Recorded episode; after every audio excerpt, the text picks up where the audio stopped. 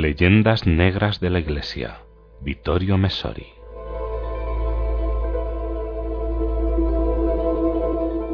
Ya se sabe que en este mundo no todos los muertos son iguales. Los hay excelentes y otros omisibles. Así el fascismo exaltó a sus mártires y lanzó a la oscuridad de la memoria a los caídos por el otro bando. Una vez invertida la situación política, también se invirtió el objeto de aquel culto necrófilo a los caídos por el propio bando, culto que es parte importante del poder. Es interesante señalar, por otro lado, que este género de cultos políticos no sabe de ecumenismos, es una liturgia que expulsa implacablemente a las demás y relega las catacumbas políticas, la memoria de los muertos de los otros credos políticos. Recientemente se produjo en Milán un escándalo cuando un cronista descubrió que durante la rigurosa depuración del callejero se habían olvidado de una calle dedicada a un fascista.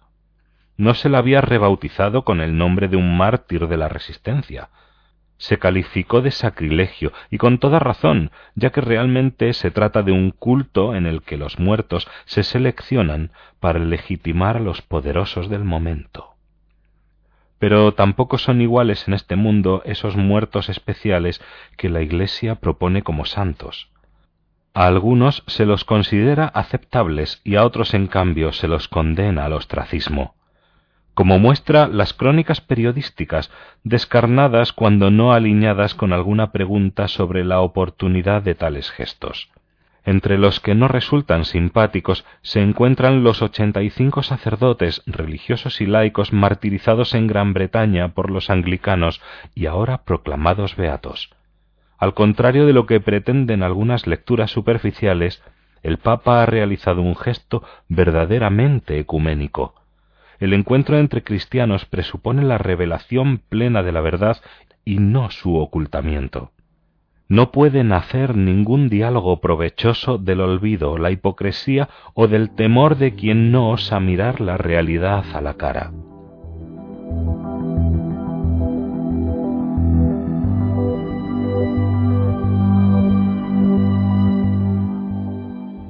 merece un elogio la Iglesia anglicana por haberlo comprendido, enviando en representación una delegación oficial a San Pedro de Roma por encima del justificado sentimiento de vergüenza y gracias al tacto del Papa prevaleció el valor evangélico.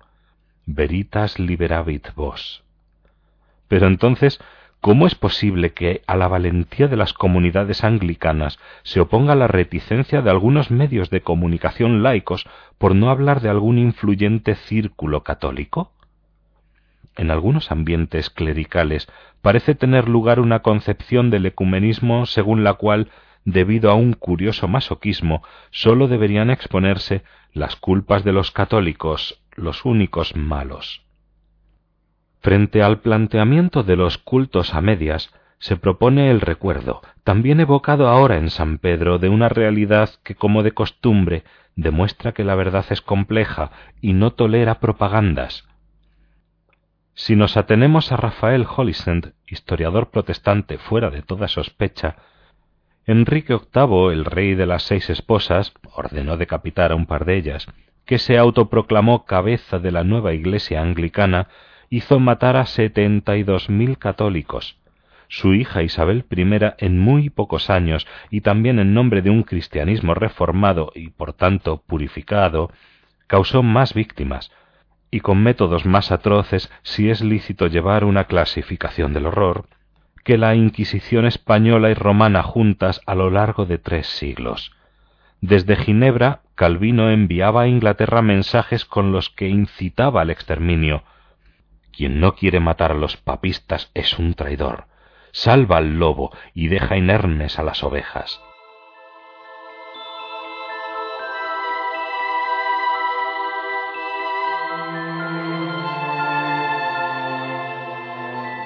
No sólo los ingleses que permanecieron fieles a Roma conocieron esta política, sino también los irlandeses, a los cuales no sólo se les negó la vida y los derechos civiles hasta 1913, sino que incluso se les robó la tierra.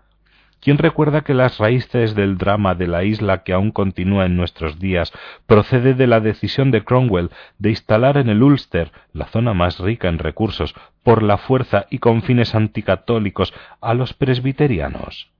¿Quién recuerda que en las Pascuas piamontesas la expedición de los Saboyas contra los valles valdenses participó, y no por casualidad, un batallón de voluntarios irlandeses cuyas familias habían sido masacradas por los anglicanos?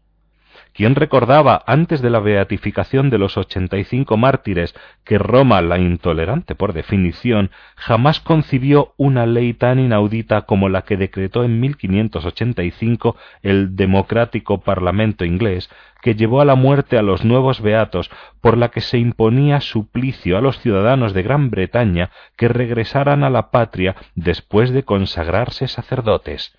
En la isla estaba prohibido el ordenamiento católico, así como también a quien hubiera tenido contacto con estos.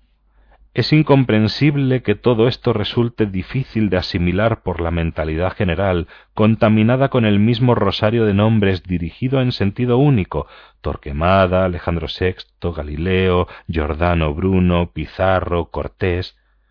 Como me recordaba aquel amigo, aquel caballero que fue el pastor valdense Vittorio Subilia, presidente de la Facultad de Teología de su Iglesia y director de la respetada revista Protestantismo.